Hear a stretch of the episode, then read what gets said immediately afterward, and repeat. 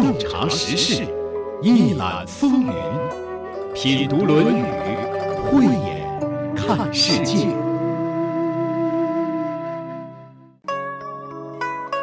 那天录完节目之后，我请两位嘉宾吃饭，就是今天这期节目的《论语》专家曾凡朝教授和孙立福先生。一同就餐的还有跟随曾老师的一位研究生。席间，这位学生说：“你不知道啊，曾老师太严格了，多少次把我熊得呜呜直哭。”孙老师有感而发说：“想当年。”我那位师傅把我骂的呀，真是一文不值啊！我说，我现在还真想有人说说我呢，有人给把把脉，进步快，可我没你们那福气。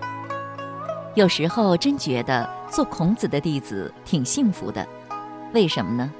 那时候孔子和他的很多学生都是朝夕相处，工作生活都在一起的。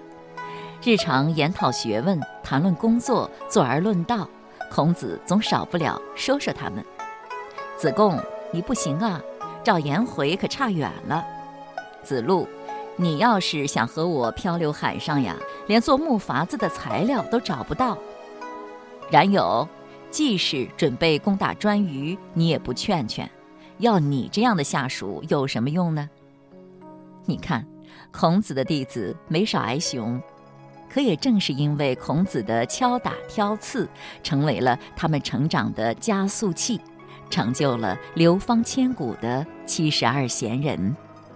在今天我们要学的这一章中，孔子又给冉有挑刺了。我们来看看，冉有又让孔子抓到什么把柄了呢？这里是山东经济广播品读《论语》，我是主持人溪水。在今天的节目当中，我们迎来了两位嘉宾，一位是齐鲁师范学院教授、易学哲学博士曾凡朝先生，一位是十多年来孜孜以求、学有所成的国学导师、《论语》专家孙立福先生。这里是山东经济广播，品读《论语》。冉求曰：“非不悦子之道。”力不足也。子曰：“力不足者，中道而废，今汝化。”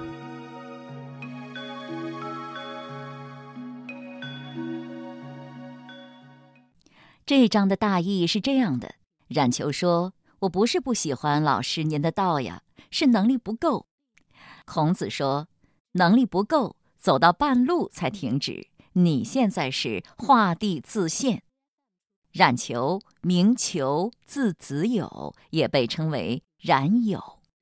这个冉求这个人呢，他比孔子啊小二十九岁，他跟子贡啊、颜回啊，他们都是同期做学生的。他是孔子在三十六岁到五十四岁期间收的弟子。这个冉求呢，他是多才多艺，他是在这个冉雍做完了记事载以后啊，接替。做的记事载，在孔子晚年的时候呢，呃，他最大的贡献就是说服季康子呢，迎请老师归鲁国。这个人呢，性情啊，非常的柔弱谦退，他跟其他的像仲由啊都不太一样，他们是这个比较外向，他比较内敛。他这个内敛跟颜回的内敛还不一样，他也不是不说，他是有关。做他就做，无关做呢就跟着老师好好学习，不去自己主动做些什么，这也带来一个孔子啊对他的一个评价：求也退，故进之，就要求他再主动一点，积极一点。冉求这个人呢是使者之一，啊是孔子的弟子中很厉害的一个。他的这个厉害呢啊一个是他的义，孔子也说他自己义，孔子也是多才多艺。所以这是他和孔子一个相同点。义到底又指什么？义呢？从这个冉求的义来讲，应该是讲的礼乐射御书数。然后呢，就是他多才多艺。冉求呢，还有一个特点，就是他属于政治科。政事科。政事科。嗯。政事科呢，就是说他做事能力很强，呃，做官做事，呃，都是呃一流的。形而下的是吧？呃，形而上的还不行。形而下里面也有形而上，如果没有道的话，他这个做事啊做官也不一定能做好啊。嗯，不只是说形而下和形而上分开的问题，所以呢，你要先着重他特长在哪里。孔子赞赏赞赏他在哪里？你比如说，他和子路相比，他比子路小二十岁啊，但是呢，在正式科里边，他子路排在后面。嗯冉求的话，他就比较厉害。在一次说起事儿来的时候，就是说，呃，冉求给他一块地方，啊，他能能够让这个地方的老百姓富足。呃，我们了解了两个特点了，一个是义，啊，一个是正式科第一，啊，能做事。当然还有一个他的军事才能。关于冉求这个人，我们在以前的节目当中介绍过很多次了。他是个有本事的人，可谓功勋卓著。他指挥作战，击退了齐国的进攻，立下了大功，得以迎请孔子回到鲁国。你说这功劳大不大？一方面是保家卫国，另一方面让老师得以在晚年回归故里，颐养天年，这是大功臣。他还在当朝权臣季氏家里担任大管家，这是很体面的工作呀。季孙家，鲁国除了国君之外的第一家族，而且这个人还多才多艺。要是放在今天，如果自己家里有这样一位，你会觉得怎么样呢？父母应该会觉得很骄傲吧，妻子会觉得很体面吧，儿女们会觉得很自豪吧。周边人也会高看一眼吧。他对老师尽到了弟子的责任，工作上也有所表现，得到了上司的赏识，还多才多艺，有生活情趣，混得不错嘛。不仅如此，他还能经常向上求索，向孔子请教。他这个人也一定是好学的，否则也不会在各方面都有一把刷子。其实我们身边这样的人也挺多的，各方面都混得不错，工作顺利，家庭和谐，这不就挺好了吗？让谁都看着挺顺眼，没毛病呀。可是，在孔老师眼里就不行了，对他不满的地方还非常多，在《论语》当中就出现过 n 多次。现在我们来看看哈，孔老师都对他有什么不满呢？孔子有一次话说得非常重，“鸣鼓而攻，群起而攻”这样的成语就来自这里。在《先进篇》当中有这么一章：“季氏富于周公，而求也为之聚敛而复益之。”子曰：“非吾徒也，小子鸣鼓而攻之可也。”季氏比国君还富有，鲁国的国君是周公的子嗣。后来有时候也把鲁国国君称为周公，比国君还富，那这里头就肯定有问题了。但是他还是不满足，还要向民众增加赋税。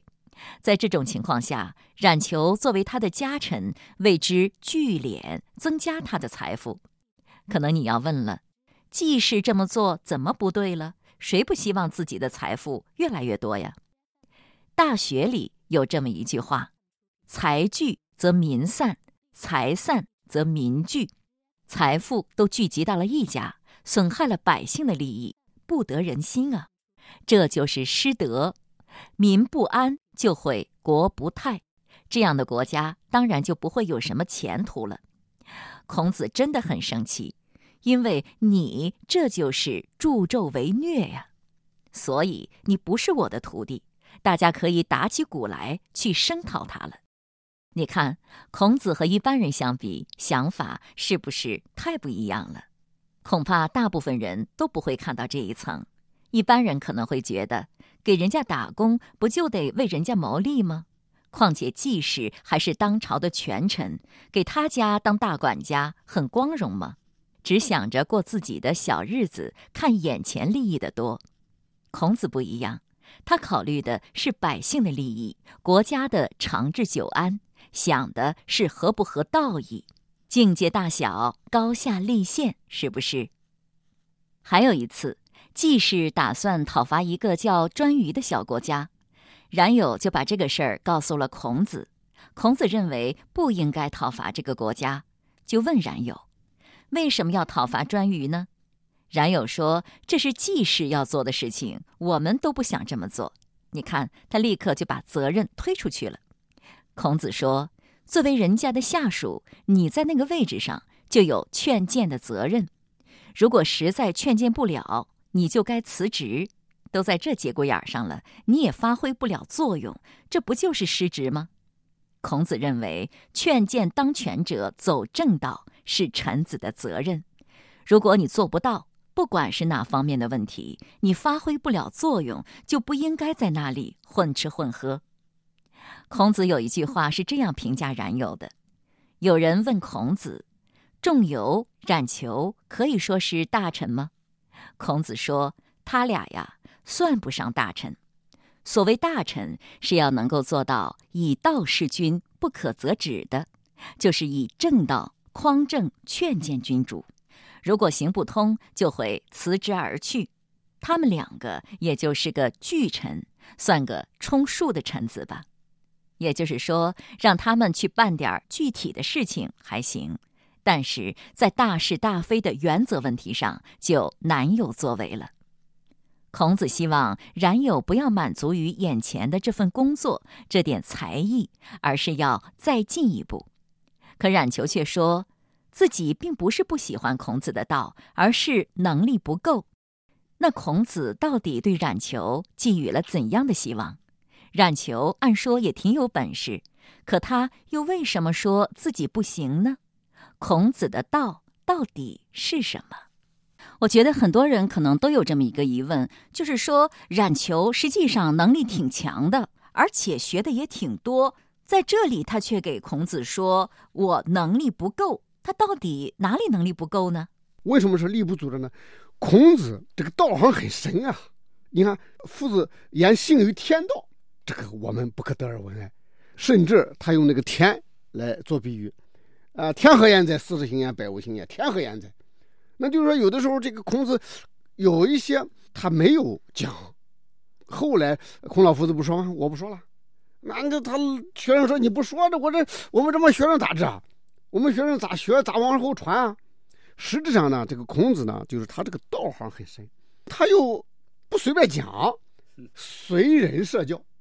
为什么我谈这个问题呢？这就要谈到力不足的问题了。然求曰：“非不曰子之道。”力不足也，所以这里边我们要把握这个子之道。子之道呢，应该是孔子之道。孔子之道很高，孔子在平常明谈的也不是很多，因为就像他谈人一样，哎，你什么情况，我怎么跟你讲？就是说，孔子这个道很高，就像那个颜回说的，你看战士在前，呼延在后，哎，你不好把握。所以呢，我们要把孔子的道不要小看了。冉求也没有小看他这个道，力不足。又是指什么意思？实质上，我们可以呃分两种解释力不足。一个呢，就是说道很高，学问很大，人生有限。人生有限，从客观上来讲，叫有限的人生去实现无上的这个道德，确实有力不足的这一个方面的问题。我还补充一句啊，哎，对对，孔子一语道破。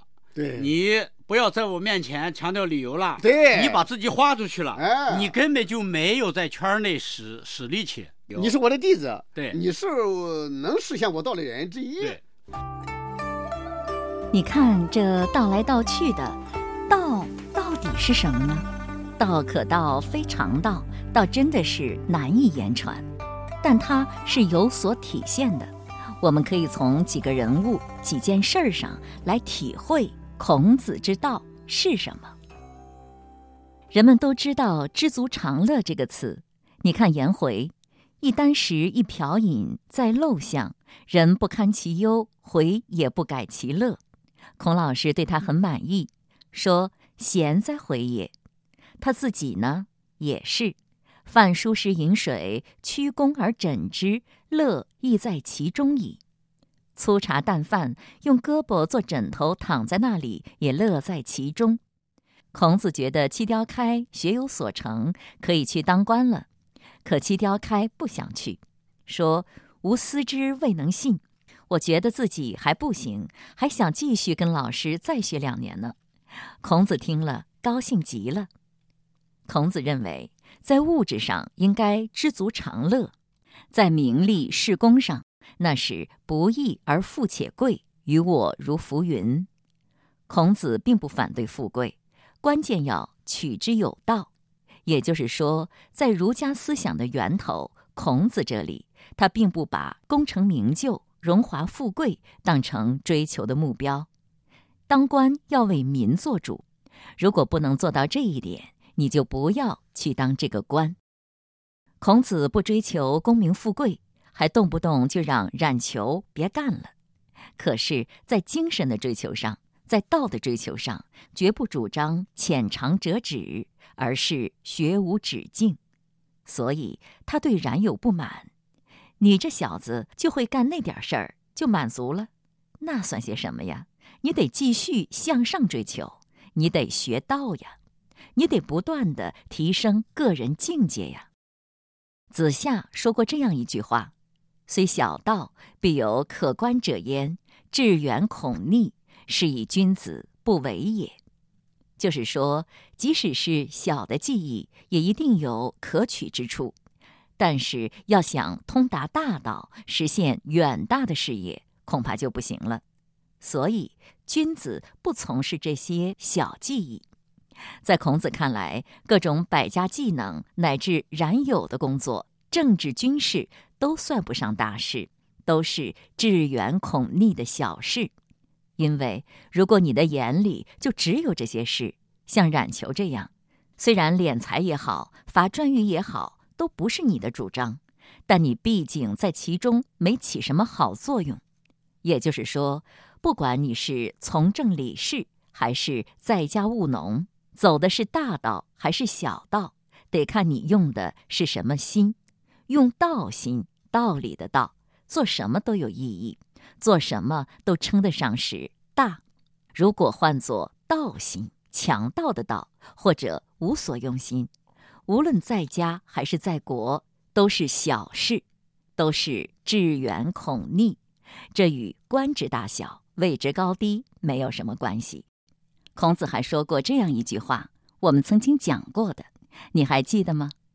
孝乎为孝，友于兄弟。始于有政，示意为政，奚其为为政，就是在家里担当好自己的职责，做一个好父母、好儿女、好丈夫、好妻子，这也是从政，也是对社会的贡献。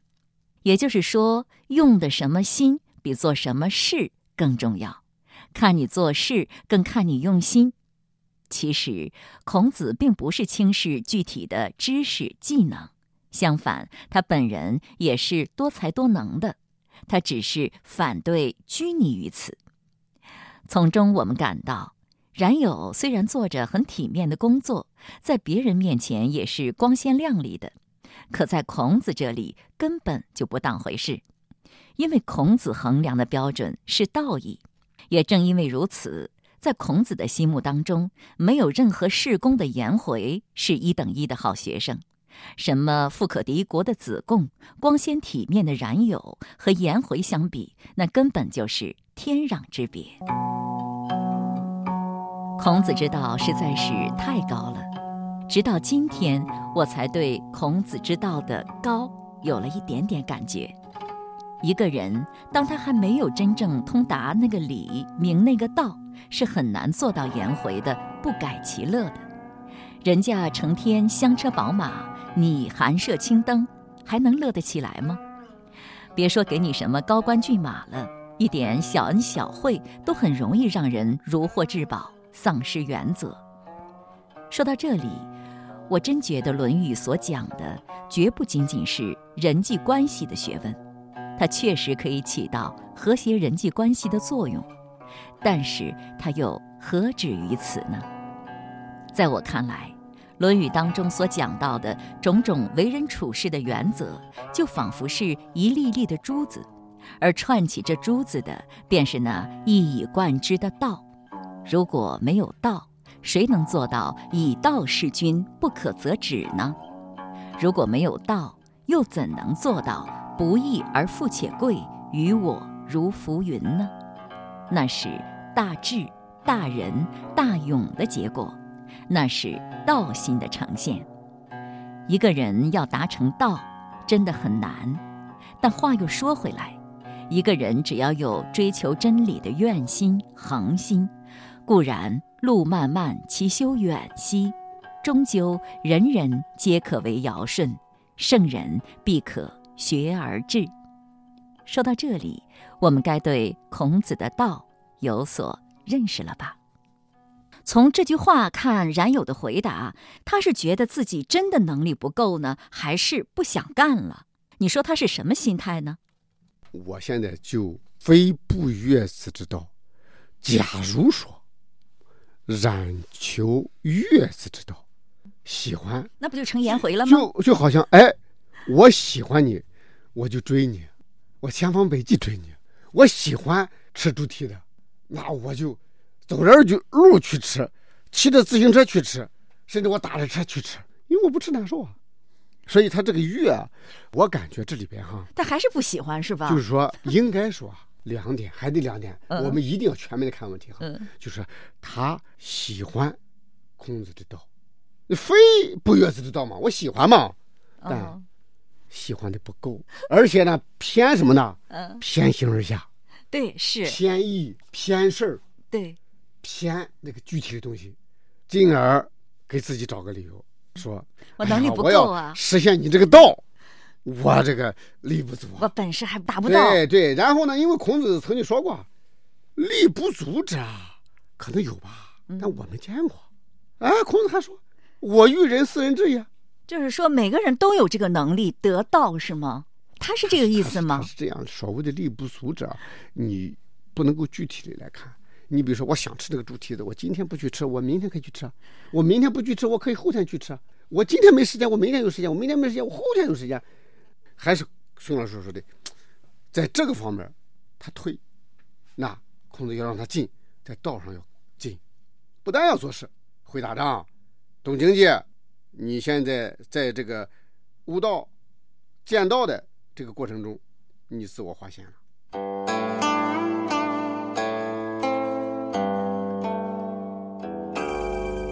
孔子的门徒各种各样，冉有的特点是长于艺，艺术的艺。在这里，三百六十行乃至个人爱好，琴棋书画、吹拉弹唱，都属于艺。像我会主持节目，这就是艺，也就是一技之长。孔老师和今天的老师们一样，也教学生们一技之长，就是谋生的本领。在孔子那里，就是礼乐射御书数，这是六大学科，都很实用。学会了这几项本领，出来混碗饭吃就没有问题了。但是，如果你就只看到了这几样，学会了这几样，那你可就真把孔老师的学问看得太低了。孔老师的教育资源在你那里可就大大的浪费了。孔老师的学问是什么呢？用他自己的话说，就是至于道，据于德，依于仁，游于义。实际上，这就是孔门的校训，而且不仅仅是贴在墙上的，它鲜明地体现在了孔子的教育活动当中。比如说，和学生们的谈话中，更融入了孔子生活的点点滴滴。这句话的意思是说，你做人做事不能仅限于谋生，更要有理想。这个理想是至于道，就是这一章所讲的“非不悦子之道”的道。